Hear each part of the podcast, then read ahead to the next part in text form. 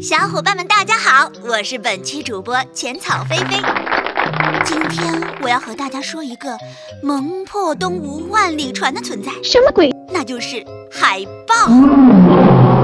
在北极冰天雪地的环境里，一只软软的、白白的、鼻子黑黑的、眼睛湿漉漉的小海豹趴在雪地上，它在干什么呢？答案就是吃，还有长胖。大家要知道，生活在北极，我们萌萌的海豹面临一个很大的危险——北极熊。这可是残酷的自然呀，光靠萌是没办法感化北极熊的。在水里，海豹的逃跑速度可以完虐熊，但是陆地上它根本没有还旗之力。可是萌萌的海豹不能一直躲在水里，首先它必须到水面上换气，其次它必须在陆地上生小海豹。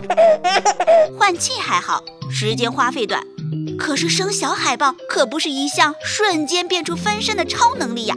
小海豹需要发育到足够大，才可以游水躲避北极熊，所以没办法，生产过程没法加速，海豹只能把哺乳的时间尽量压缩。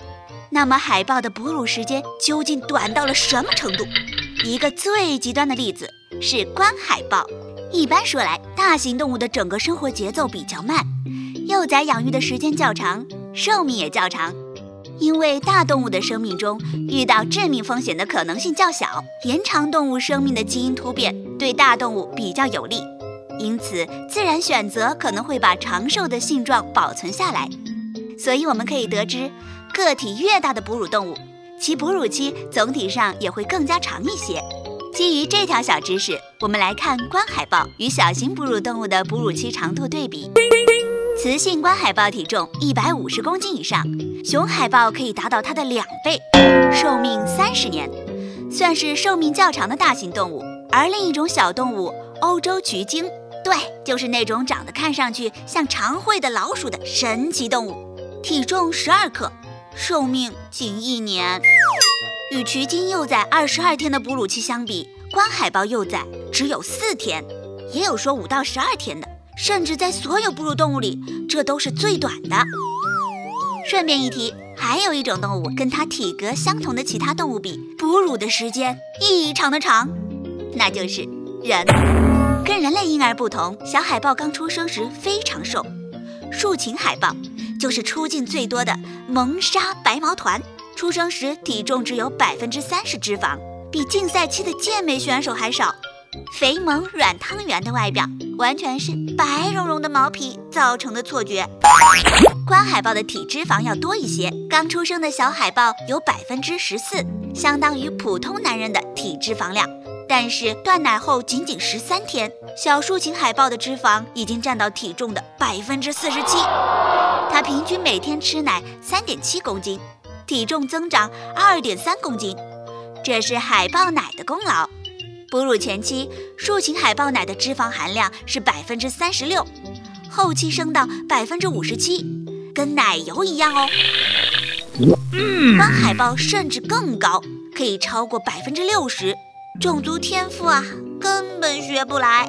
对于观海豹来说，在短短四天的哺乳中，观海豹宝宝能长胖二十多公斤。虽然如此神速，但小海豹的内脏成长速度并不比普通的家猪快，甚至有些器官还要更慢。它增长的体重里，脂肪占到百分之七十以上。这个过程中，脂肪就像从加油站到油箱里一样。母观海豹的体重从一百七十九公斤掉到一百五十公斤，其中八成是脂肪。另外，母观海豹合成乳汁的速率也是海豹里最快的。那小海豹们储存这么多脂肪是要干啥呢？上天吗？不不不，人家才不要上天呢！你当人家是风筝啊？